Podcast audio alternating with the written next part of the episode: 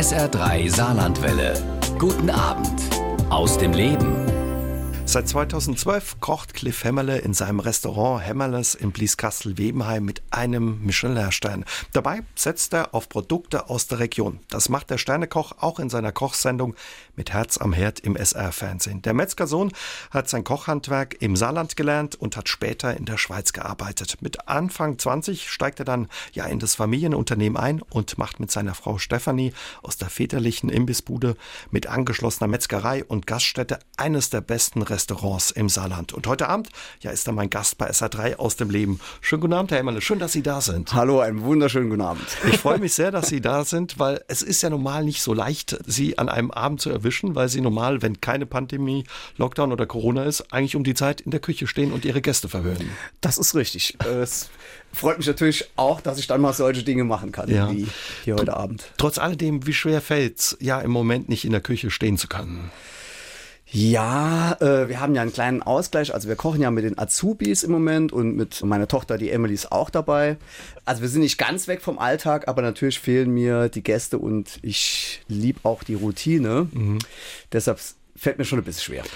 50 Wochen im Jahr, fünf Tage die Woche äh, stehen Sie wirklich in der Küche, normal von morgens um 11 bis abends 23 Uhr. Mittags haben Sie mal eine Pause, ein, zwei hm. Stunden. Ja, also aber es ist, also dieser Rhythmus ist wirklich was, was den Tag auch strukturiert und Ihnen, wie Sie sagen, offenbar fehlt. Ja? Natürlich. Also wir arbeiten ja morgens, fange ich um 9, 9.30 Uhr fange ich an, bis mittags um 15 Uhr. Dann gehe ich meistens laufen oder mache ein bisschen andere Sport. Um 17.30 Uhr geht es wieder weiter, bis dann nachts eigentlich eher 24 Uhr. Okay, da und ist der Tag noch viel länger als gesagt. Also der Tag ist eigentlich noch ein bisschen länger, wie Sie jetzt vermutet haben. Ja. Und wenn man das über die ganze Zeit so gewöhnt ist, dann ist es schon ein bisschen Umgewöhnung im Moment. Sie waren ja früher als wir alle im Lockdown, wie alle, die in der Gastronomie arbeiten, Restaurants ab dem 2. November, zweiter Lockdown für Sie. Hätten Sie gedacht, dass es ja noch mal in eine andere Richtung geht oder haben Sie das schon erwartet, vor Weihnachten wird das nichts mehr?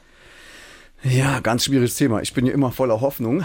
Also ich habe irgendwie vorher so den 15. Dezember immer auf dem Plan gehabt, mhm. für dass wir dann nochmal loslegen, weil ich, ich konnte mir es halt nicht vorstellen, dass wir Weihnachten zu also es ist schon eine wichtige Zeit einfach. Eine ganz, ne? ganz wichtige Zeit für alle Gastronomen. Mhm. Also ich kann mich noch erinnern an eine, eine, Anekdote aus der Lehrzeit, wo ich beim Herr Kubich gelernt habe und dann haben wir an Silvester zum Beispiel gearbeitet und dann war man so, ja, als junger Mensch, 17-jähriger Junge, war ich dann so ein wenig ja, demoralisiert, weil oh, Silvester, arbeiten. wir müssen arbeiten. Da hat er zu mir gesagt, Cliff, weißt du, auf der ganzen Welt arbeiten heute alle beste Köche, die geben ihr Bestes heute.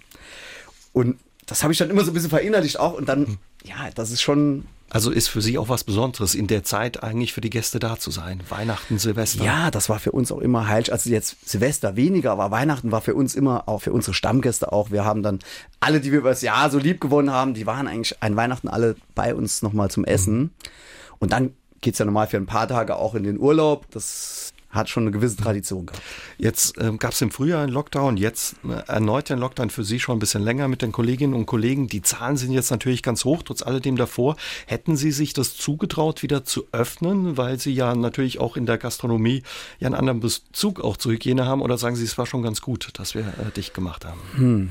Ich bin ja kein Virologe, aber es ist so, wie will man das trennen? Also ich behaupte mal, wir haben so gute Hygienekonzepte in der Gastronomie, also jetzt speziell in den Restaurants, dass ich denke, man steckt sich dort sehr unwahrscheinlich an. Aber wenn man jetzt nimmt, abends in der Kneipe, alle stehen an der Theke, äh, dicht gedrängt, dann ist es vielleicht doch eher möglich. Und ich sag mal, wir sitzen alle in einem Boot, wie soll man das trennen? Also war es für mich schon nachvollziehbar, dass wir alle in den Lockdown mhm. gehen. Was bedeutet es aber für Sie? Klar, Sie müssen den Laden zumachen, da sind viele Emotionen dabei, aber es ist natürlich auch finanziell wahrscheinlich eine große ja, Herausforderung. Ne? Also uns fehlt jede Menge Umsatz. Was am Schluss unterm Strich fehlt, kann ich jetzt noch nicht sagen. Das ist ja alles noch so ein bisschen in der Schwebe auch, aber es ist natürlich auch ein Problem für unsere Mitarbeiter. Ähm, das Serviceteam. 20 Leute arbeiten bei äh, Ihnen? Mehr. Wir mehr sind äh, 22, 23 Festangestellte bei uns im Restaurant. Und ja, noch ein paar Aushilfen, das trifft uns alle schon sehr. Hm. Hat man da auch die eine oder andere schlaflose Nacht dann als Chef? Ja, also wir im ersten Lockdown war ich schon ziemlich angeschlagen, dann nachts auch mal wach, mehrere Tage, äh, mehrere Nächte und weil man ja gar nicht weiß, wie es weitergeht. Was ist danach? Kommen die Leute wieder und Es hat sich dann nachher eigentlich als unbegründet erwiesen. Also alle Gäste kamen nach dem ersten Lockdown nochmal essen. Deshalb bin ich auch jetzt sehr zuversichtlich. ja, klar. Die, alle freuen sich natürlich, wenn es dann auch wieder geht, dass man ja, in die Restaurants also, und auch zu Ihnen kommen wir kann. Wir sind da, wir wollen. ja, und Sie haben die letzten Wochen und Monate auch genutzt. Cliff Hammerler hat es gesagt, ja. was Sie alles getrieben haben. Darüber unterhalten wir uns gleich mit ihm hier bei SA3 aus dem Leben.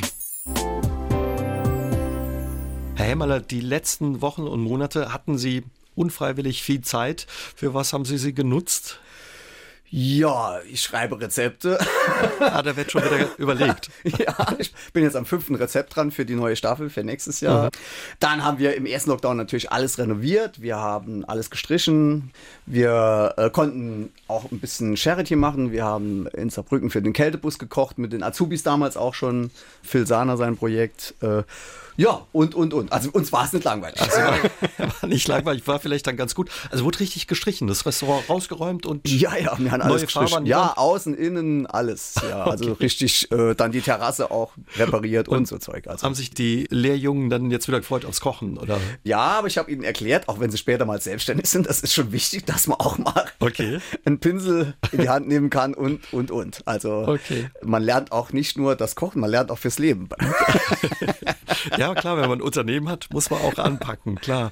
Sie haben schon gesagt, mit den Lehrbuben, sieben sind es, glaube ich, die bei Ihnen Ja, lernen? jetzt sind sieben. sieben. Normal haben wir so fünf bis sechs, komischerweise. Es hat sich jetzt so ein bisschen überschnitten, mhm. aber ich gucke immer, dass wir so fünf. Mit denen wird gekocht, also für die Gäste Essen zum Mitnehmen, aber auch für den Kältebus. Man muss klar die äh, Auszubildenden auch beschäftigen, dass die Zeit für sie auch nicht ja. verloren ist wahrscheinlich. Oder? Ja, natürlich. Also es besteht ja weiterhin die Ausbildungspflicht. Also wir sind in der Verpflichtung, unsere Azubis weiterzubilden und auch mit ihnen zu kochen. Und dem kommt man natürlich auch nach, sehr gerne. Also ich habe die jetzt da und die Tochter ist auch dabei. Mhm. Also wir machen jetzt so ein äh, bisschen Essen to go. Was wird gekocht? Also ist nicht die Sterneküche dann? Nein, oder? auf keinen Fall. Das wäre nicht möglich. Also es soll ja auch so sein, dass sie es selbst organisieren. Ich bin äh, am Start dabei. Wir treffen uns zum Beispiel morgen um 11.30 Uhr. Ich gehe morgens noch einkaufen, dann besprechen wir alles, was wir kochen. Dann bin ich die ersten zwei Stunden dabei bis alles läuft. Und dann lasse ich die auch mal zwei Stunden alleine. Also so, dann müssen sie selbst schauen, organisatorische Dinge. Ja. Also die lernen jetzt in der Zeit ganz andere Dinge, aber Dinge, ja. die vielleicht auch gut sind. Ne? Also die Resonanz ist bisher also mir sagen Sie mal, es wäre gut. Sie haben gerade gesagt, einkaufen. Wie ist das, wenn Cliff Hammerler einkaufen geht? Sie haben ja eine enge Beziehung zu den regionalen Produzenten, die es auch in Bliesgau gibt. Ja? ja, auf jeden Fall. Also wir haben natürlich sehr viele regionale Produzenten, äh, über die Jahre äh, aufgebaut. Aber es ist so, dass die mehr uns beliefern. Mhm. Also wir liegen ja sehr verkehrsgünstig und immer wenn die eigentlich auf den Markt fahren oder zu anderen Verkaufsstellen. Machen den Einkehrschwenk bei Ihnen. Äh, brauchen die eigentlich nur kurz zu halten und die Waren abzugeben. Und das mhm. hat sich als äh, sehr zielführend erwiesen. Und ansonsten gehen Sie auf den Markt mal oder gucken? Man stellt sich das ja, ja immer so vor, ja, der Koch ja. geht, probiert, was ähm, riecht. Guckt, ist natürlich nicht mehr ganz so romantisch, wie es vielleicht mal vor 50 Jahren war, aber ich gehe wirklich noch auf den Großmarkt, bei der Firma Johannes zum Beispiel. Mhm. Um einen zu nennen, da kann ich auch immer schauen, was es so gibt. Das jetzt speziell Gemüse ist das. Und fahre noch auf dem Rückweg beim Petermann vorbei oder wie auch immer sich das so anbietet. Da ist auch eine Beziehung entstanden zu vielen ja, Lieferanten oder Produzenten über die ja, Jahre. Wir haben einige, da holen wir seit 15, 16 Jahren, zum Beispiel in Nassweiler.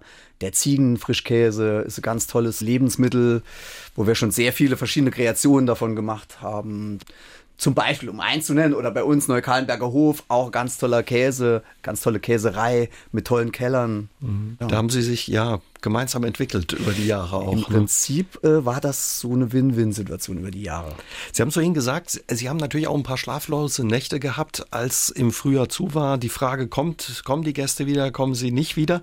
Viele haben berichtet, viele Gastronomen, als der Lockdown der erste zu Ende war und man wieder öffnen durfte, dass es ja mit die schönste Zeit in ihrem Berufsleben war, weil so eine, ja, eine besondere Beziehung zwischen Gästen und den Gastgebern war. Wie haben Sie das erlebt, Herr Himmler? Ja, ich äh, bin da voll mit dabei. Also bei uns war es auch so, dass die Gäste, die waren hungrig, die, ja, die waren richtig ausgehungert, die hatten Lust auf Gastronomie und man hatte natürlich auch Mitleid mit uns und wir waren auch natürlich genauso. Wir hatten Lust auf Gäste, der Sommer war schön, wir hatten schönes Wetter gehabt, es war einfach eine gute Zeit, muss man mhm. wirklich sagen.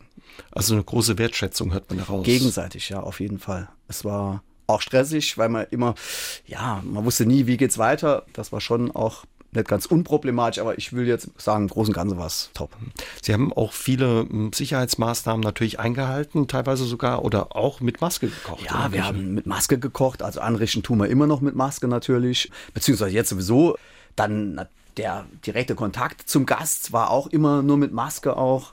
In der Küche ist es stramm wahrscheinlich. Das ist schon stramm, ja. Ich habe mir zum Glück Kontaktlinsen noch geholt. Wie warm ist es da teilweise? Also es war schon extrem. Wir haben ja am Pass 45, 50 Grad direkt, dann hinten dran noch der Konvektomat, dann die Maske. Der Pass ist, wo das Essen quasi ja, wo wir anrichten. Ja. Wir haben einen relativ großen Pass. Wir schicken da am Abend 400, 500 Teller jeden Abend über die Warmhaltetheke. Da wird schon warm. Seit mehr als 30 Jahren gibt es das Hämmerles Restaurant in Blieskastel-Webenheim. Seit 2012 ist es mit einem Michelin-Stern ausgezeichnet. Heute Abend ist der Chef, Sternekoch Cliff Hämmerle, mein Gast bei SA3 aus dem Leben. Ja, und zu dem Restaurant, Herr Hämmerle, haben Sie wirklich eine enge Beziehung. Sie sind da quasi groß geworden. Der Opa hatte schon eine Metzgerei, eine Gaststätte, genau. der Papa auch. Ja, also die Mama Kindheit, auch. Die Mama auch. Der Pat auch. also die ganze Familie. Also genau, ich bin in eine Gastronomie-Großfamilie äh, reingeboren und das ja, hat mich natürlich geprägt. Früher gab es einen, habe ich gelesen, einen Straßenverkauf, also großes Fenster, Straßenverkauf mit genau. Imbiss. Was haben Sie für Erinnerungen ja an Ihre Kindheit in der Gaststätte mit dem also, Imbiss? Also wir hatten ja zuerst ein Lokal in Saarbrücken, wie ich ein Kind war. Da war auch schon ein Imbiss dabei und da habe ich auch schon geholfen als Kind, also Rostwürste verkaufen und Schaschlik und ja, Gammler, Pommes, alles, was man so kennt. Da gab es auch Frikadellen, mhm. ja. Und dann haben wir das selber, also mein Vater hat das dann auch im Bliesgau so in der Art betrieben. Metzgerei mit Imbiss und Gasthaus. Und da bin ich auch dann immer äh, gewesen, beziehungsweise habe es dann natürlich auch nachher gekauft. Viel Freiheiten dadurch gab die Eltern haben immer geschafft, die hatten immer was zu tun. Ja, die Frage ist gut. Meine Eltern waren immer selbstständig. Die mhm. Mama später allein mit dem Restaurant, der Papa und der Opa hat auch immer die Metzgerei im Keller gehabt. Und da bin ich so ein bisschen bei der Oma auch. Oma Katharina war Die Oma so. Katharina, genau. Die hat mich immer unter ihre Fittiche genommen, hat gekocht. Wir waren im Garten. Das war eigentlich, trotz dass ich nicht so oft mit meinen Eltern sagen war, war es trotzdem eine sehr schöne Kindheit. Mhm. Die Oma hatte so eine kleine Landwirtschaft, großer Nutzgarten, ne? Genau, einen riesen Nutzgarten hinterm Haus. Der Opa hatte im Keller eine Metzgerei. Und dann gab es dann die Hausmacher, Bluten Leberwurst, dann sind wir dann in den Keller und die war dann kesselwarm. Oh, das ist fein. Ne? Ach, toll. Und dann mit frischem Brot, ist das sind Kindheitserinnerungen. Dann auf der Couch, die Sub quer durch die Garde. was für ein Gericht gab es da, was, was keiner so gut kochen kann bis heute wie die Oma? Also, ich glaube, die Oma konnte alles besser. also, ich würde nicht sagen, dass ich besser koche wie die Oma, weil man hat heute gar nicht mehr so dass die Lebensmittel. Also, obwohl wir ja sehr gute Lieferanten haben, aber aus dem Garten. Mhm. Also, die ging wirklich raus in den Garten, hat den Kopfsalat abgemacht. Wir hatten die Himbeeren an der Seite, alle Sorten Gemüse, frische Erdbeeren und hat davon gekocht. Man konnte das nachverfolgen vom Pflücken bis auf den Teller. Und dieser Geschmack äh, ist immer noch im Kopf unglaublich. Das ist so, ich sage immer, der Referenzgeschmack. Wenn wir dorthin kommen, haben wir es geschafft. also die Oma hat, was ihren Geschmack betrifft, eine wirklich wichtige Rolle gespielt. Ne? Definitiv. Also das war vom Kochen her ja, es gab dann später noch die Frau Bacher, das war auch eine sehr prägende Person. Da haben Sie ein Jahr lang gekocht genau, in Neunkirchen? Auch mein, ja, da habe ich auch gearbeitet ein Jahr. Auch der Herr Kupisch, wo ich gelernt habe, das war auch ein ganz, ganz wichtiger äh, Schritt in meinem Leben. Aber die Oma hat mich, denke ich, doch im Nachhinein am meisten beeinflusst. Was, was würden Sie sagen äh, für uns, die wir das äh, nicht kennen? Wie ist denn der Unterschied von einem Gemüse, was man äh, frisch aus dem Garten holt, im Kopfsalat, im Vergleich zu dem, den man irgendwo kauft im Supermarkt oder so? Ja, das ist wie wenn man jetzt, ich, um Vergleich zu wenn Sie im Süden sind in Italien und Sie bekommen dort einen, ja, einen Tomatensalat serviert. Direkt, frisch, nicht gekühlt. Das ist so dieser Geschmack, ganz wenig Zitrone, ein paar Tropea-Zwiebel drüber. So war das auch bei uns im Garten. Also frisch, wenn das Gemüse schon runtergekühlt wird.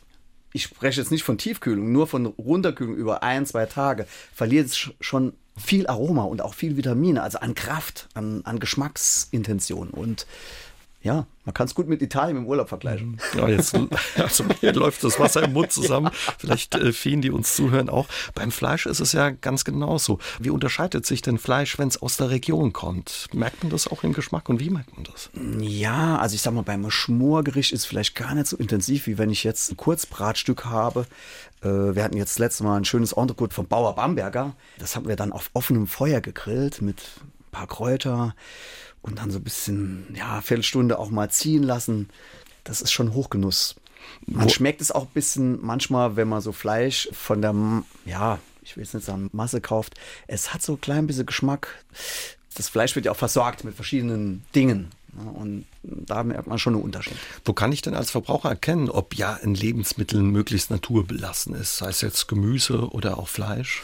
Ja, es gibt ja, verschiedene Arten äh, von äh, Erzeugern. Ja, es gibt Demeter-Betriebe, es gibt Bio, äh, es gibt die Metzger an der Ecke. Es gibt aber auch gute Metzger hier in der Region, wo ein bisschen größer sind, die auch Qualität haben. Also äh, ich will da jetzt gar nicht hier irgendwie nur in eine Richtung schießen.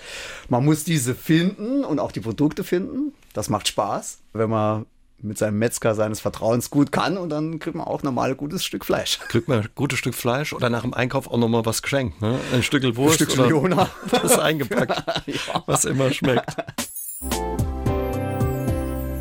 Stimmt, Herr Himmeler, Ihre Mutter war großer Cliff Richard-Fan, deswegen Sie, Sie Cliff. gut recherchiert. Ja, ich muss selbst jetzt mal lachen. Die Mama war Cliff Richard-Fan und äh, da habe ich noch Glück gehabt, wenn ich Mädchen geworden wäre, würde ich Shirley heißen. Also aber also, habe ich ein cooler Schnitt gemacht mit dem Namen. Die Musik war aber dann auch dabei in der Kindheit? Also ähm, ja, Richard? die Mama ist sehr musikalisch, äh, die tanzt auch gern. Wir auch alle. Also wir sind alle, ich sag mal, Party-People. Und Papa, Onkel waren alles gute Sänger oder sind gute Sänger. Ja, also wir sind schon musikalisch. Irgendwie. Also Lebenslust höre ich so aus, Lebensfreude auch. Auf jeden Fall. Essen hat es eigentlich immer eine Rolle gespielt, nicht nur bei der Oma Katharina. Sind Sie mhm. gerne essen gegangen? Ja, oder? also schon immer. Also als Kind, wir waren damals ja jetzt nicht so betucht, aber am Essen wurde nie gespart. Immer gab es gutes Essen zu Hause und wir sind auch immer essen gegangen schon. In Zeiten, wo man vielleicht nicht wie heute, heute geht man ja viel, viel mehr essen in die Gastronomie. Ne? Was ja. war das für Ihre Familie? Ja, das war schon ganz wichtig, weil wir sind ja alle irgendwo Metzger und Gastwirte und da war das erstmal eine Information, denke ich mal auch und äh, war auch ganz wichtig, dass wir da auch mal genießen konnten. Ja. Machen Sie das heute selbst auch gerne? Zu den Kollegen gehen, probieren? Unheimlich essen? gern. wir haben sehr viele Kollegen, die ich gerne mag, die wir gerne besuchen, wo wir uns immer freuen. Mit denen sind wir auch befreundet und natürlich kommen auch gegenseitig zu uns essen. Also da lässt man sich dann verwöhnen. Ja, sehr gern. Immer. Das fehlt mir auch bis jetzt. Wie vielen, ja, ja, klar. Sie hätten eigentlich auch Metzger werden sollen, haben dann aber gesagt, nee, möchte ich nicht, ich werde Koch. Warum sollte es der Koch werden? Und wie fand die Familie das, dass der Cliff nicht Metzger werden wollte? Mm, ja, also die Familie war so ein bisschen geteilter Meinung, aber der Metzger hat mir jetzt nicht so gefallen, weil wir ja auch schon ein bisschen gastronomisch tätig waren immer, also die ganze Familie. Und der Koch ist doch schon der Beruf, der vieles, äh, auch von Metzger, äh, man lernt backen, äh, man lernt ein bisschen äh, servicetechnische Dinge. Also der Koch steht so ein bisschen als, als Grundberuf schon auch da im Mittelpunkt, wenn man sich für die Gastronomie interessiert. Mhm. Sie haben ja Kochhandwerk im Saarland gelernt, erst bei Rudi Kubich in der Winzerstube in Saarbrücken, wo viele andere Köche auch waren, die man heute kennt, genau. Klaus Erfurt äh, ja. äh, zum Beispiel. Wolfgang Quack. Ja. Wolfgang Quack. Ja. Ähm, die äh, Margarete Bacher in Neunkirchen haben Sie schon angesprochen, da haben Sie gearbeitet, dann auch in der Schweiz. Und mit Anfang 20, mit 24 haben Sie mir erzählt, sind Sie dann im Familienunternehmen eingestiegen. War das für Sie klar? Ich gehe heim und übernehme ja die Gaststätte damals noch mit Imbiss oder? Ähm, ja, so ein bisschen war es schon klar, dass ich Gastronomie mache. Wir hatten ja, wie gesagt, diese Gaststätte auch zu Hause.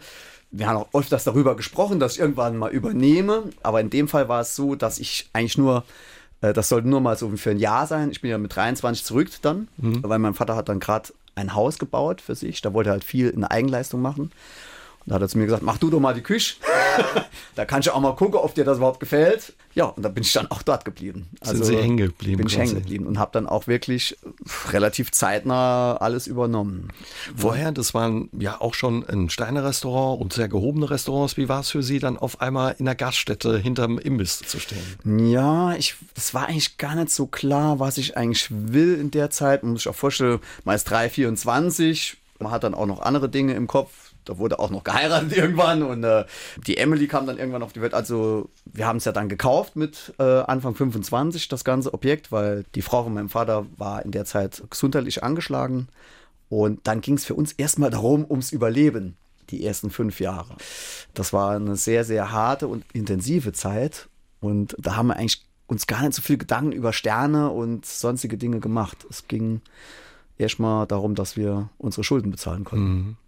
Sie haben dann angefangen, neben der Imbissbude wurde äh, Salat haben Sie angeboten. Ihren Gästen haben irgendwann ja einen Ofen für Flammkuchen gekauft, auch nicht den Flammkuchen, den man vielleicht äh, im Kopf hat, nur mit Speck und Zwiebeln. Da wurde dann eben auch schon probiert. Kann man sagen, Sie haben die Gäste, die Sie damals hatten, dann schon kulinarisch so ein bisschen erzogen oder so eine andere Richtung ja, geschoben? Wir haben uns jedes Jahr so ein bisschen verändert. Gar nicht so ganz gezielt. Es war nur klar, wir wollen ein richtiges Restaurant werden. Die ersten zwei Jahre ja noch den Imbiss dabei. Und auch viel Essen zu mitnehmen, noch über den Imbiss. Das waren dann, ja, Dinge wie auch mal so ein Fleischkäse mit Spiegelei und Bratkartoffel. Und natürlich die, die Roßwurst, die klassische als Currywurst. Und auch mal ein Schnitzel. Und dann irgendwann der Imbiss, der hat mich dann so belastet. Also drin draußen, dann war mal schlecht Wetter, da gingen die mit Plastikgeschirr rein. Äh, nebendran hat jemand einen Geburtstag, dem habe ich dann was Spezielles gekocht. Dann, ja, es hat einfach nicht mehr gepasst. Und mhm. irgendwann haben wir dann gesagt, Hannes, ja, da haben wir noch Busse gemacht. Dann kam da eine Frau, da war der Imbiss voll. Da hat sie dann, ich habe, glaube ich, 20 Leute am Imbiss stehen gehabt. Und dann ruft dann eine von hinten, Hansi Muschle. habe ich gesagt, was? Bitte? Also es war das totale Chaos. Und ich habe dann irgendwann gesagt, Schluss aus. Also wir machen nur noch Restaurant. Nur noch wir konzentrieren uns auf eins. Und das war dann nachher auch gut so. Aber wie schwierig war es ja, die Gäste, die da eben zu dem Imbiss kamen und den auch gemocht haben, weil er ja auch viele Jahre sehr erfolgreich lief, davon zu überzeugen, Mensch, jetzt probiert doch auch mal einen Flammkuchen oder nehmt euch noch einen Salat zu eurer Rotwurst. und da haben die gesagt, Cliff, was ist mit dir los? Ja, man war da schon ein bisschen skeptisch auch. Ich habe zum Beispiel eine, ja, so eine Saunagruppe, die immer kommt, die kommen auch heute noch teilweise. Heute essen sie natürlich anders, mal am Geburtstag oder so. Dann haben die früher immer ein Schinkenbrot gegessen bei uns im Gasthaus. Und dann habe ich dann irgendwann angefangen mit richtigem Essen, habe auch mal eine Suppe auf der Karte gehabt und da sagt der eine, Samo, willst du jetzt einer auf Restaurant machen? also, so war das schon gewesen.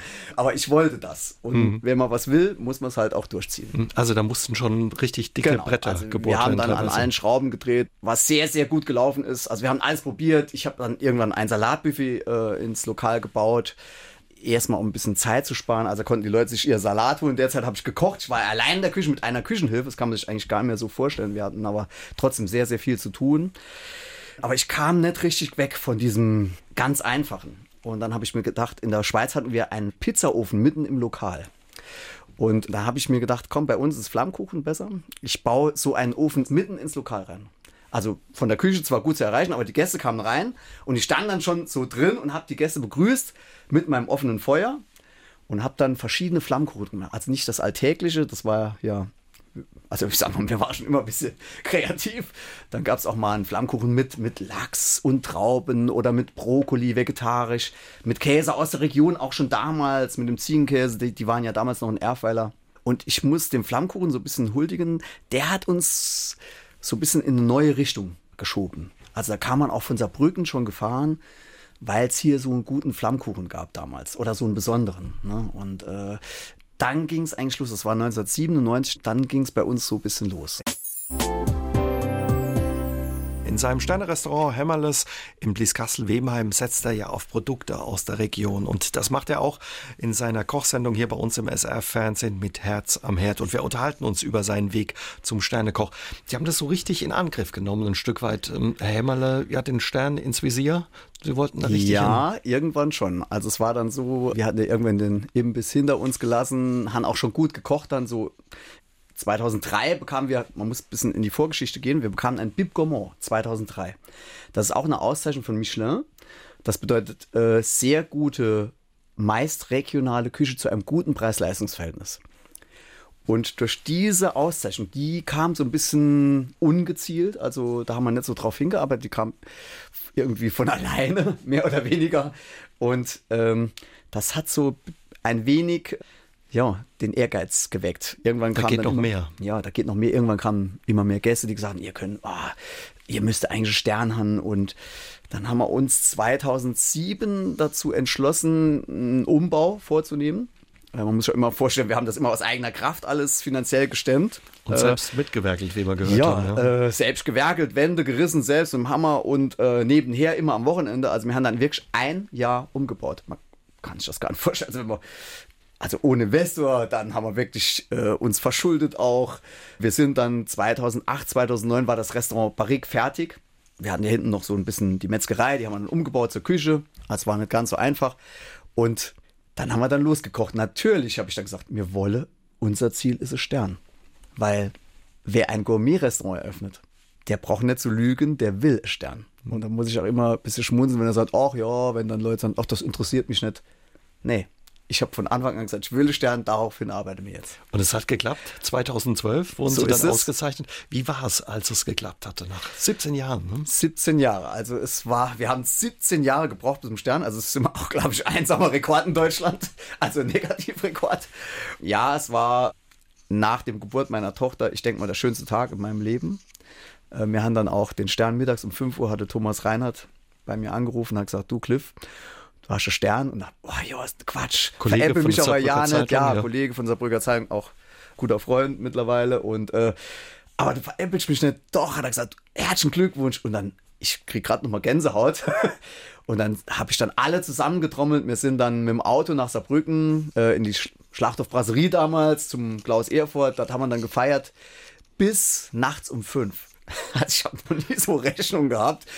Äh, Service-Mitarbeiter von uns, ich habe hab irgendwann die Rechnung gehabt, acht weiße Martini. Wer hat denn die Martini getrunken?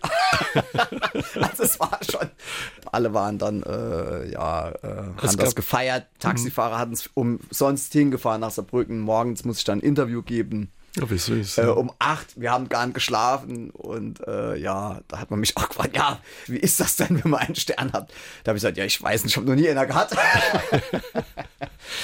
Also da hat ein Freund angerufen, aber wie erfährt man das? Äh, Rufen Hm. die an, wie wenn man einen Nobelpreis kriegt? Nee, oder? es gibt eine Pressemitteilung. So war es früher immer. Also mittlerweile kriegt man ja vorher Bescheid. Äh, aber zu meiner Zeit hat man das durch die Presse erfahren. Also es ist jetzt seit zwei, drei Jahren ist es anders.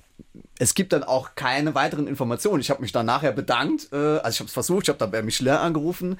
Da war dann eine, äh, ja, eine Sekretärin am Telefon. Da habe ich gesagt, "Ha- hallo, Cliff Hörmerle, ich wollte mich ganz herzlich bedanken für den Stern noch. Da hat sie gesagt, ja, okay, danke, tschüss. das war der einzige Kontakt, den ich auch damals hatte. Ne? Ach Quatsch. Ja. Aber man kriegt doch so ein Schild. Oder so, ne? Jetzt, mittlerweile hat auch bei Michelin so ein bisschen Okay. das angefangen, dass man das halt auch so ein bisschen darstellt. Es gibt auch eine schöne Pressekonferenz. Mittlerweile die Sterneköche, die neuen, werden eingeladen. Also es ist jetzt nicht mehr so, dass man es dann durch die Presse erfährt. Also was jetzt schöner ist, kann man selbst für sich entscheiden. Ich fand es damals sehr gut. Ja, klingt nach einem tollen Abend und einer tollen Nacht, die ja, Sie hatten mit war dem toll. Team. Es war toll. Merken Sie eigentlich, wenn Sie haben ja diesen Stern seit dieser Zeit jedes Jahr wiederbekommen, immer wieder, ja, wie sagt man, verteidigt oder erkocht? Ja, Mhm. Immer wieder erkocht, ja. erkocht. Merken Sie das, wenn ja so ein Tester im Restaurant sitzt? Ja, ich habe so ein Gefühl manchmal, zum Beispiel wie wir den Stern bekommen haben, wurden wir fünfmal getestet und ich habe nur zwei in Verdacht gehabt. Fünfmal? Wir wurden fünfmal getestet und der letzte damals war der, im, also im Nachhinein habe ich es dann erfahren, war der Ralf Finkenflügel damals. Und dann habe ich den auch noch gefragt, und ähm, wie war es? Am Eingang habe ich wieder raus, habe gesagt, war es gut? Und hat so kurz innegehalten und hat gesagt, es war sehr gut. Also Sie wussten schon, der ist es. Und dann, Ich war mir an dem Abend, wusste ich es nicht. Im Mhm. Nachhinein habe ich es dann erfahren, weil er war da im Saal unterwegs. Mhm. Ähm, ich, ich war der Meinung, es ist ein Michelin-Tester. Und er hat mich aufgenommen auf sein Handy damals schon. Und das war schon sehr speziell. Also kein Gast. Er war auch alleine da. Das ist auch nicht so oft. Oft kommen sie zu zweit, sogar mit Ehepartner. Getarnt. Und, äh, ja, und dann wie ich den Gruß. Der Teufel steckt im Detail. Ich habe einen Gruß, also ein Rinderfilet da mit einem Senfeis obendrauf. Und ich bringe das Tatar zu ihm an den Tisch und dann rutscht das Senfeis vom Tatar runter. Passiert von tausend einmal. Bei ihm ist passiert, habe ich gesagt, ich mach's neu und ziehe am Teller und er zieht auf der anderen Seite. Nein, ich esse es. Nein, ich mach's neu. Also so hat der Abend angefangen. Ist dann zum Glück gut geendet. aber es ist erstaunlich, dass Sie das noch so im Kopf haben. Ne? Also sieht man, wie besonders das äh, für Sie auch ist. Ja, ja, also es ist schon so, dass wir ja, ich habe es ja eben erwähnt, äh, 2008 habe ich angefangen, ein Jahr umzubauen für das Restaurant. Dann haben wir nochmal von neun, neun ging es los. Wir haben bis elf darauf hingearbeitet. Zwölf haben wir dann offiziell bekommen. Also dieser Weg, wenn man vier, fünf Jahre an was arbeitet, dann ist es schon was ganz Besonderes. Also, haben Sie immer dran geglaubt, dass es klappt oder zwischendrin auch mal gedacht, okay, wird nichts, wir geben auf? Ich gebe nie auf. Herr Hemmerle, fast wäre das ja nichts geworden mit dem Koch. Sie waren leidenschaftlicher Fußballer und wären auch kein Fußballer geworden, ne? Ja, ich war leidenschaftlicher Fußballer, aber ich war natürlich ähm, vom Talent her nicht so, nicht so stark, dass man davon hätte leben können. Aber ich bin natürlich auch immer noch mit Begeisterung, schaue ich mir gerne ein Fußballspiel an. Aber ich, mein eigentlicher Sport ist der Ausdauersport, den ich auch für meine Verhältnisse ganz gut betreibe. Sie sind Läufer, laufen leidenschaftlich, Marathon in New York, Rom waren Sie schon genau, dabei. Ich habe zweimal New York Marathon gelaufen. Ähm, wir waren in Rom, in London. Also elf Marathons habe ich jetzt. Auch Zermatt, den Berg hoch bin ich gelaufen. Ja, das ist eigentlich so ein bisschen, auch so ein bisschen Lebenselixier für mich. Respekt. New York Marathon muss ein tolles Erlebnis sein. Ja, das ist das Größte. Also die Menschen sind so begeisterungsfähig, die New Yorker. Äh, und was mir auch so gut gefallen hat, wenn man durch diese Stadt läuft, man äh, durchquert ja äh, fünf, sechs Stadtteile während dem New York Marathon und in jedem Stadtteil ist praktisch eine andere Bevölkerungsgruppe anzutreffen. Und trotzdem es geht ineinander über und jeder feuert dich an. Also man sieht, in dieser Stadt funktioniert das hervorragend, das Zwischenmenschliche.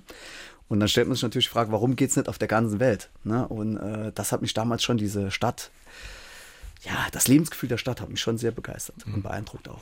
Ist es der Ausgleich zu den langen Arbeitstagen im Betrieb, in der Küche, der Stress, der Druck in der Küche? Ja, es ist für mich, äh, ja, ich hoffe, ich kann noch lang, lang laufen. Äh, immer mittags um 3 Uhr, auch wenn der Stress mittags so groß war. Äh, und wenn dann der innere Schweinhund trotzdem sagt, oh, jetzt noch laufen, ich ziehe die Turnschuhe an, laufe los und nach zwei Minuten laufen geht es mir gut. Dann bin ich wie ja, in, in einer anderen Welt und kann über Dinge nachdenken und auch Entscheidungen finden, die für mich sehr wichtig sind. Sie, das Schöne bei Ihnen im Bliesgau ist, in Webenheim, Sie können wahrscheinlich von der Haustür ne, raus einfach und dann geht's los, oder? Ja, ich wohne äh, für mich am besten Platz der Welt. also ich laufe äh, in jede Richtung in ein Naturschutzgebiet, nach hinten, nach vorne, nach oben. Ich laufe immer äh, bei uns durch ein Waldstück, da kommen sie mit den Caravans hingefahren, um Biber zu fotografieren. Also es ist schon sehr, sehr schön. Mhm. Da uns. tanken Sie auf. Wird da auch nachgedacht über neue Rezepte und Gerichte? Auch über neue Rezepte, neue Gerichte oder wenn ich nicht weiß, wie ich in gewissen Entscheidungen reagieren soll, das kommt mir dann, dann treffe ich, meistens komme ich vom Laufen, weiß dann. Wichtig in ihrem Leben ist eben auch ihre Frau Stefanie, äh, die ja. sie lange schon begleitet, ja. die auch bei diesen Entscheidungen dann immer ein wichtiger ja. Ratgeber offenbar Ja, die Stefanie ist seit 30 Jahren jetzt an meiner Seite und ich bin ja immer so ein bisschen enthusiastisch in allem und voller Hans Dampf in allen Gassen und die Stefanie hat dann oft die Art, dass sagt, ähm, ja, sag mal, also sie, sie zieht dann an der richtigen Schnur und sagt, komm, lass uns mal noch ein bisschen warten oder ist so, ja, ist eigentlich sehr, sehr guter Ausgleich zu mir. Ein und gutes Team. Ein sehr, sehr gutes Team. Nicht nur geschäftlich, auch so. Wir haben dieselben Hobbys. Und sie ist Französin, also das ja, Essen spielt eine große Rolle. Sie ist Französin, sie liebt das gute Essen. Äh, wir gehen gerne essen. Wir gehen gerne wandern zusammen. Haben ja. Sie sich auch übers Essen kennengelernt? Oder? Also nach dem Abitur hat sie Fremdsprachenschule besucht und hat dann nebenher am St. Jan Markt in einer Kneipe gejobbt. Und ich kam dann dorthin äh, mit Kollegen und habe sie auch damals dort das erste Mal gesehen. Ja, so äh, wenig später kamen wir dann auch irgendwie zusammen dann. Durchs Kochen sogar. Durchs Kochen. Also Liebe geht doch durch den Magen ein ja. Stück weit. Wenn so Gerichte entstehen, äh, wie entstehen die bei Ihnen, Herr Hemmerle? Oder was ist Ihnen da auch wichtig bei Ihren Gerichten, bei Ihrem Essen? Ja, wir äh, tanzen ja auf mehreren Hochzeiten. Also wir haben ja einmal das Gourmet-Restaurant, wir haben das Landgenuss und ich habe ja noch die äh, Sendung mit Herz am Herd. Das sind natürlich grundverschiedene Dinge, die ich da an Rezepturen brauche, ein wenig. Also Landgenuss mit Herz am Herd überschneidet sich schon ein wenig. Und dann gibt oft die Saison gibt uns Dinge vor, beziehungsweise ich sehe was Neues, was ich denke, was wir vielleicht irgendwie mal einbauen könnten oder ein altes Gericht, wo ich dann auch mal mit ins Gourmet-Restaurant nehme in veränderter Form. Ja, und so gibt es oft Synergien. Dann eben auch die saarländische Küche. Was würden Sie sagen? Was zeichnet die aus? Oder was macht die für Sie auch als Koch interessant? Oder? Ja, was mir gut gefällt allgemein an den Rezepten aus der Region, was ich auch jetzt durch unsere Sendung wirklich äh, nochmal sehr, sehr also da bin ich sehr ins Detail gegangen, auch bei den Vorbereitungen von unseren Sendungen, dass solche Gerichte über ein, zwei, 300 Jahre auch entstanden sind. Von Generationen, von Mutter zu Tochter. Zum Beispiel, was? Ja, wenn man mal äh, nimmt, zum Beispiel jetzt biblisches Bohnensuppe. Das ist ein ganz, ganz altes Gericht. Und man hat zum Beispiel das Herzhafte von den Zwiebeln im Gericht, von den Bohnen, Eiweiß, also sehr nahrhaft.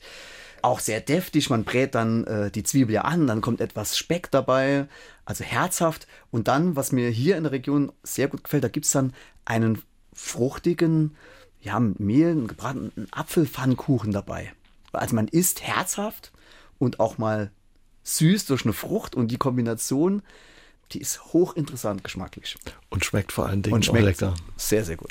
Und wenn Sie laufen gehen, häufig Musik dabei? Nee, gar nicht. Gar nicht. Also ich laufe Dann die immer ohne. Musik. Ich bin in der Natur. Aber angeblich mögen Sie Reggae-Musik. Ja, ich glaube, ich habe 200 äh, Ska- und Reggae-Platte zu Hause äh, und noch CDs. Also ich höre immer gern. Wie praktisch, dass Reggae, da ja. Bob Marley steht. Ja, das passt.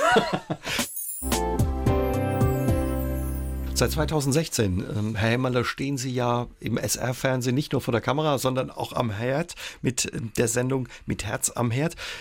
Ja, Sie sind viel im Land unterwegs, immer an einem anderen Ort und dann gibt es regionale Gerichte neu interpretiert. Bei Ja. Wind und Wetter draußen. Bei Wind und Wetter draußen, äh, auch im Winter haben wir schon gedreht. Also wir haben eine mobile Kochinsel dabei. Und ich stehe dann wirklich im Kochkittel. Wenn es halt super kalt ist, ziehe ich dann zwei Unterhemden drunter. Es geht trotzdem irgendwie immer. Also war schon so kalt, dass Sie Es auch war nicht schon so kalt, ich habe blaue Hände gehabt. Aber dann, jetzt drehen wir mehr im Sommer. Also wir haben auch schon wirklich eine Weihnachtssendung draus gemacht. Also wir sind da. Was machen Sie, wenn es regnet? Muss, ja, Regen- dann muss einer wir kurze Pause. halten. Also äh, Muss die Kollegin dann Verena kommen Sierra die schönen blauen SR-Schirme über uns und dann warten wir, halten. bis es aufhört. Äh, so machen wir es dann. Aber es wird richtig gekocht. Also es ist nicht Show, Sie Nee, kochen nee. richtig. Also ich habe meine Zutaten immer doppelt dabei. Ich habe denke immer ein gutes Rezept mit an Bord und äh, dann sagt die Andrea und der Hansi, es geht los und dann fangen wir an zu kochen. Ich gucke, dass wir äh, so in 40, 45 Minuten durch sind. Man muss auch manchmal halten, wegen irgendwann da fliegt eine Biene irgendwie vorbei oder ein Flugzeug. Und dann bringen wir das immer auf eine halbe Stunde. Also es passt immer so. So 10 Minuten habe ich immer mehr Luft. Schon mal was schiefgegangen, was angebrannt?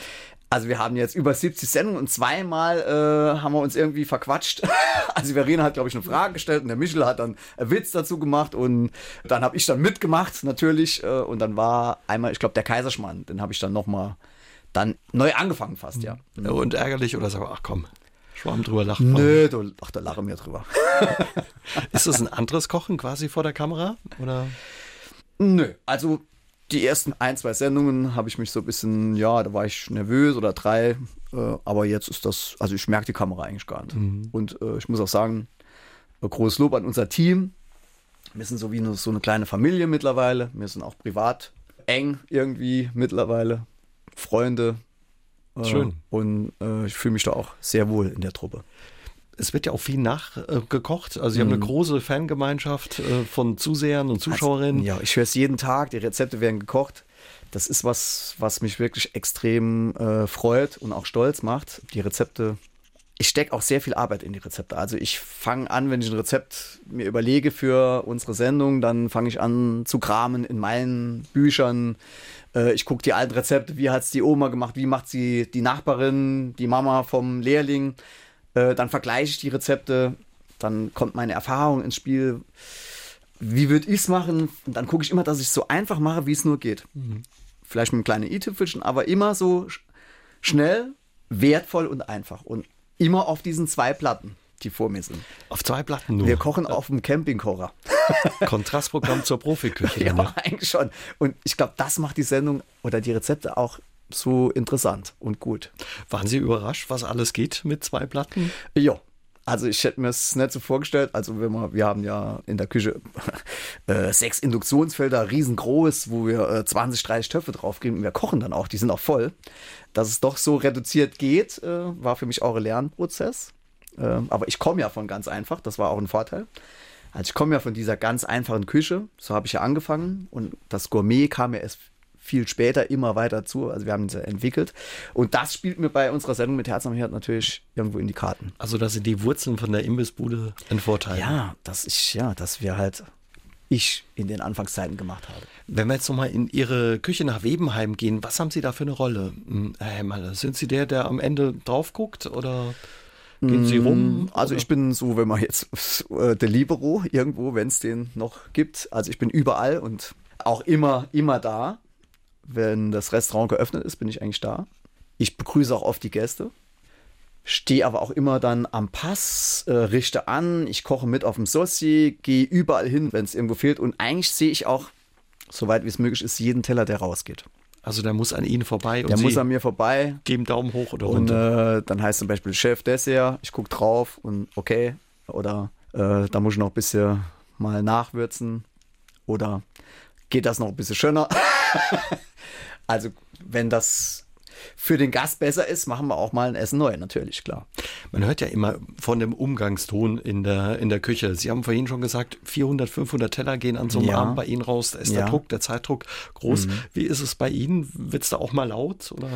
Ja, also in der Küche ist es ja eh schon sehr, sehr laut. Das vergisst man als Gast oft, wenn man so über die Lautstärke der Küche spricht. Also bei uns mit den ganzen Geräten, die Lüftung, der Ofen, äh, da kommt das Service rein, da kommt es zu Fragen. Und dann, wir sind in der Küche im Moment äh, 12, 13 Köche und Azubis, die auf den Pass zuarbeiten. Und ich gebe Kommandos vorne. Jetzt muss ich vorstellen, 10, 12, 13 Leute warten auf Kommandos. Wie schnell das getaktet sein muss. Und ja, natürlich muss man dann auch mal laut sprechen irgendwo. Das ist nicht bösartig oder sonst was. Das ist einfach nur der Sachlage geschuldet, dass wir halt Qualität liefern. Sie werden auch gesiezt von Ihren Köchen. Ja, ja. Mm, Das sieht jeder ein bisschen anders. Ich denke, wenn so ein junger Mensch mit 16 bei uns anfängt zu lernen, oft ist das ja heute Bub, verhätschelt, äh, die Kommerin, ähm, die wisse oft gewisse Dinge noch nett. Und die Küche, wo ich gelernt habe bei der Frau Bacher oder beim Herr Kupisch, war sehr traditionell. Und es gibt dann auch eine äh, Hierarchie in der Küche. Also es gibt einen kleinen Lehrling, der Stift, das ist der kleine Jean, dann gibt es der, der mittlere, dann gibt es der große Jean, der große Lehrling. Es gibt den Jungkoch, dann haben wir bei uns auf der Porsche mal den Chef, der Chef Saucier, der Chef Entremetier, der Chef Patissier. Und ich möchte, dass die jungen Leute auch Respekt haben vor dem Können von einem Chef Patissier. Unser Chef Patissier, der ist jetzt über 30 Jahre, der hat das sein Leben lang von der Pike aufgelernt. Der weiß so viel über die Patisserie und ich will, dass die auch Respekt lernen. Ne? Und deshalb machen wir das eigentlich so. Und auch wenn die später in ein anderes Restaurant reingehen, will ich nicht von Kollegen hören, die können sich nicht schicken. Da ist es ganz anders, wenn Sie eben für Ihre Kochsendung unterwegs sind mit Herz am Herd. Ja. Dann ist immer ja draußen, da wird auch äh, viel gelacht. Da spielt auch das Regionale eine große Rolle. Das ist Ihnen überhaupt wichtig, diese Verbindung zur Region. Ja, natürlich sind wir alle sehr verwurzelt in der Region. Äh, Das gilt ja auch für meinen Mitstreiter, für die Verena und für den Michel. Das ist ja auch ein sehr guter Freund von mir. Und äh, wir sind ja auch unterwegs dort und dann natürlich soll es lustig sein und äh, regional. Und auch, man soll es in der Sendung, ist ja auch so, wir haben ja auch keinen kritischen Gast draußen. Ist ja eine Unterhaltungssendung, das muss man immer mal auch nochmal betonen. Deshalb kann man das auch ein bisschen entspannter angehen. Und einer, der gerne zuguckt, ist der Manfred aus Wemmelsweiler und der wundert sich immer, dass sie in der Sendung ja die Fleischstücke aus der Pfanne mit der Hand anfassen können. Er sagt, er kocht auch leidenschaftlich gern, aber er könnte nie das heiße Fleisch mit den Fingern anfassen, ohne sich zu verbrennen. Wie macht der Koch das? Das ist einfach, die Hand hat sich dran gewöhnt an die Hitze. Es gibt da so ein altes Sprichwort, wem es zu heiß ist, soll nicht in die Küche gehen. ja, nee, das ist einfach Gewohnheit. Also ich kann natürlich auch sehr gut heiße Dinge anfassen. Das macht mir eigentlich nichts. Ich muss auch das Fleisch anfassen, teilweise. Ich fühle, ob es gut abgehangen ist, ob es Medium, also ich brauche eigentlich keinen Thermometer für eine äh, Gradzahl zu erkennen. Also ich kann das am Druck, kann ich erkennen, wie weit das Fleisch ungefähr ist. Das ist auch gut bei der Vielzahl der Essen, die wir zubereiten. Herr Hämmerle, Sie haben jetzt auch gekocht, ja, für den saarländischen Astronauten Matthias Maurer, der im kommenden Jahr mit der Mission zur ISS fährt. Geheiratete im Gepäck. Geheiratet, genau. Das Geheiratet ist, im Gepäck. geheiratet. Äh, nimmt er mit und verspeist es mit seinen Kollegen oben. Und die rostige Ritter sind auch noch dabei. Äh, der Witz ist, ich habe heute Morgen gehört, die Mission heißt Cosmic Kiss, glaube ich. Äh, und äh, fand es natürlich besonders äh, passend, dass mir geheiratet mitschicke. Da passt das Gericht perfekt. Mhm. Große Herausforderung. Sie haben auch schon mal für die Bahn gekocht, nicht nur im Fernsehen, auch für die Bahn, alles Mögliche. Fürs All zu kochen besonders schwierig oder besondere Herausforderung? Äh, ja, es war schon eine Herausforderung, weil wir ja viele Dinge beachten mussten, aber es ist natürlich eine viel, viel größere äh, Freude, das tun zu dürfen.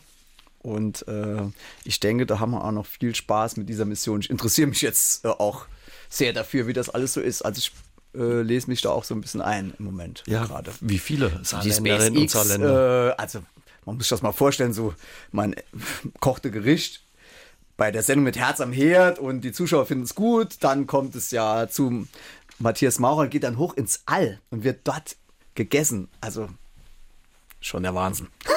Da sorgen Sie bei ihm ja für dieses Heimatgefühl, wenn er vielleicht Heimweh hat. Ja, äh, vielleicht denkt er dann an seine Liebsten, wenn er die Geheiratete verspeist. Das wäre doch schön.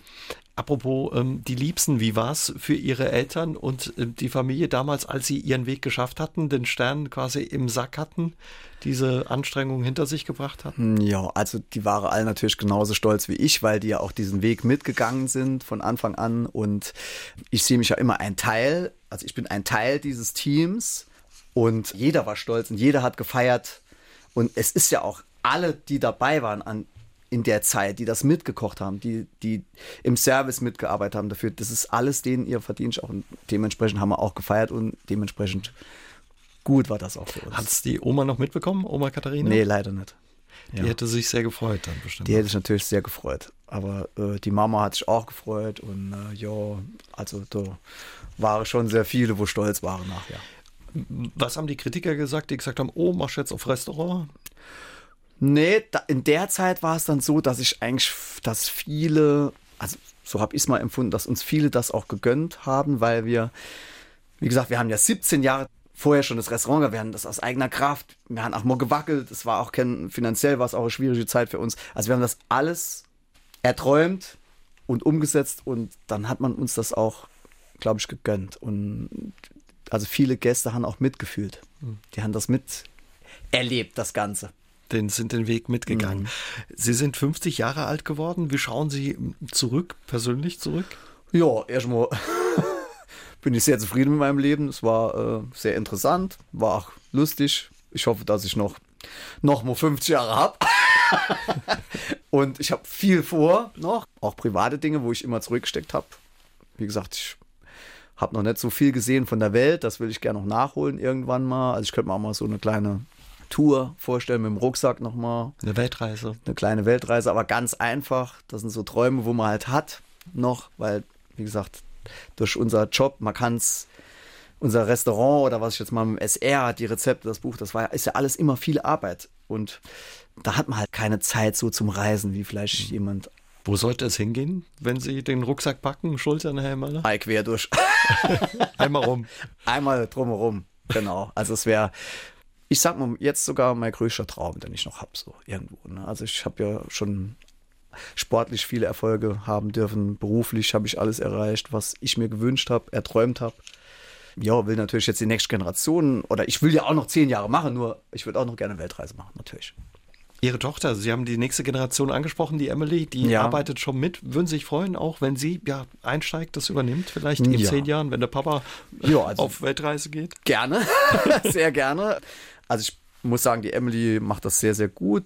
Die äh, backt für ihr Leben gern, ist, äh, macht das auch super. Schon als Kind hat sie angefangen zu backen und äh, Kuchen zu machen. Und äh, sie ist mit so viel Liebe dabei und Engagement. Sie hat ja zwischendurch auch mal studiert, Lehramt für vier Semester. Ich habe das auch gefördert, das mit dem Lehramt, aber sie, sie liebt eigentlich, glaube ich, das, was wir den ganzen Tag tun. Und ich habe dann vor kurzem mal gesagt, okay, dann mach dein, deine Liebe, dein Hobby zu deinem Beruf, dann mach's. Und ich unterstütze dich dabei. Und ja, Sie ich hoffe, das, das, funktioniert. Sie sind das beste Beispiel, was daraus werden kann, ja, wenn man die, die Sache, die man liebt, zu seinem Beruf macht. Ne? Auf jeden Fall, auf jeden Fall. Da macht man es auch gut. Weihnachten steht bald ähm, vor der Tür. Herr Hämmerle, wer kocht bei Ihnen? Müssen Sie an Weihnachten in der Küche stehen? Äh, ich koche normal immer.